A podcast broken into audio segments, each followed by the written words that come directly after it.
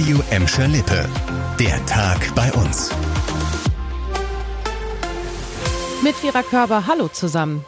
Ja, auch wenn es keine repräsentative Umfrage ist, ein Trend lässt sich da trotzdem erkennen. Die Studenten der Westfälischen Hochschule sind unzufrieden mit Gelsenkirchen als Studienstandort. Das hat jetzt eine Befragung eines Hamburger Wirtschaftsforschungsinstitut ergeben. Rund 130 Studenten der Westfälischen Hochschule wurden darin befragt.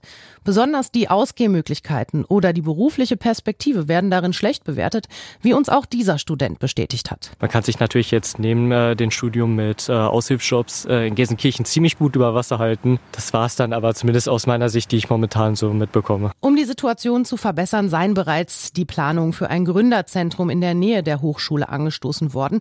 Das sagt Wirtschaftsförderungsdezernent Simon Nowak. Wir haben jetzt eben grundsätzlich mal die Grundzüge einer Konzeption miteinander besprochen, haben auch die Grundzüge eines möglichen Ortes besprochen und versuchen jetzt äh, zu erörtern, inwieweit mit Fördermitteln eine solche Konzeption eben dann auch verwirklicht bekommen. Und auch freizeittechnisch plant die Stadt beispielsweise einen weiteren Pop-up-Biergarten in der Nähe des St. Urbanus Platzes in Buhr, um Gelsenkirchen für Studenten attraktiver zu gestalten.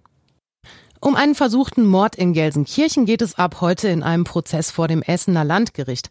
Angeklagt ist ein 49-Jähriger vom Niederrhein. Jan Schmitz hat weitere Details. Der Angeklagte und sein späteres Opfer sind weitläufig miteinander verwandt. Hintergrund der Tat war laut Staatsanwaltschaft ein Familienstreit, in den sich das Opfer eingemischt hatte.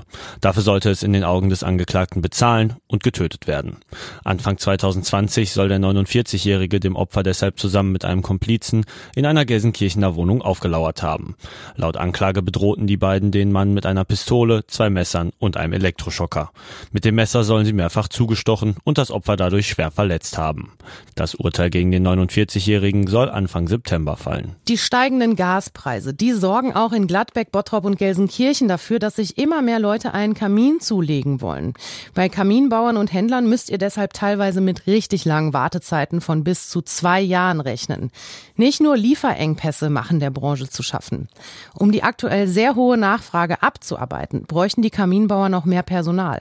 Auch Giuseppe Lover von der Schornsteinwelt in Gelsenkirchen-Resse sieht die Situation sehr kritisch. Jetzt lass es mal kalt werden und lass mal die ersten Nachzahlungen von den Gaslieferanten kommen, dann werden wir hier natürlich nochmal locker die Stückzahlen verdoppeln. Ne? Wenn ich ehrlich bin, sehe ich das jetzt nicht als positive Situation. Für uns war es immer ein Saisongeschäft und die Jungs, die die Überstunden eine Saison aufbauen, feiern die um die Jahreszeit ab. Und das ist momentan auch nicht möglich. Normalerweise sei die Auftragslage bei den Kaminbauern im Sommer entspannter, so Lover. Er rechnet damit, dass die Nachfrage in Richtung Winter nochmal deutlich ansteigt.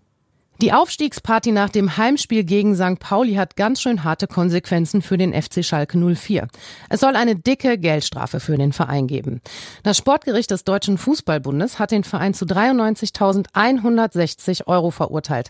Angeklagt waren zwei Vergehen. Einmal der Platzsturm der Fans nach der Partie und das Zünden von Bengalos und Rauchtöpfen rund um das Spiel. Ein Teil der Strafe darf Schalke laut Sportgericht dafür verwenden, die Sicherheitstechnik in der Arena zu verbessern und Gewalt bei den Fans vorzubeugen. Der Verein will gegen das Urteil aber Einspruch einlegen. Das war der Tag bei uns im Radio und als Podcast. Aktuelle Nachrichten aus Gladbeck, Bottrop und Gelsenkirchen gibt es jederzeit auf radio und in unserer App.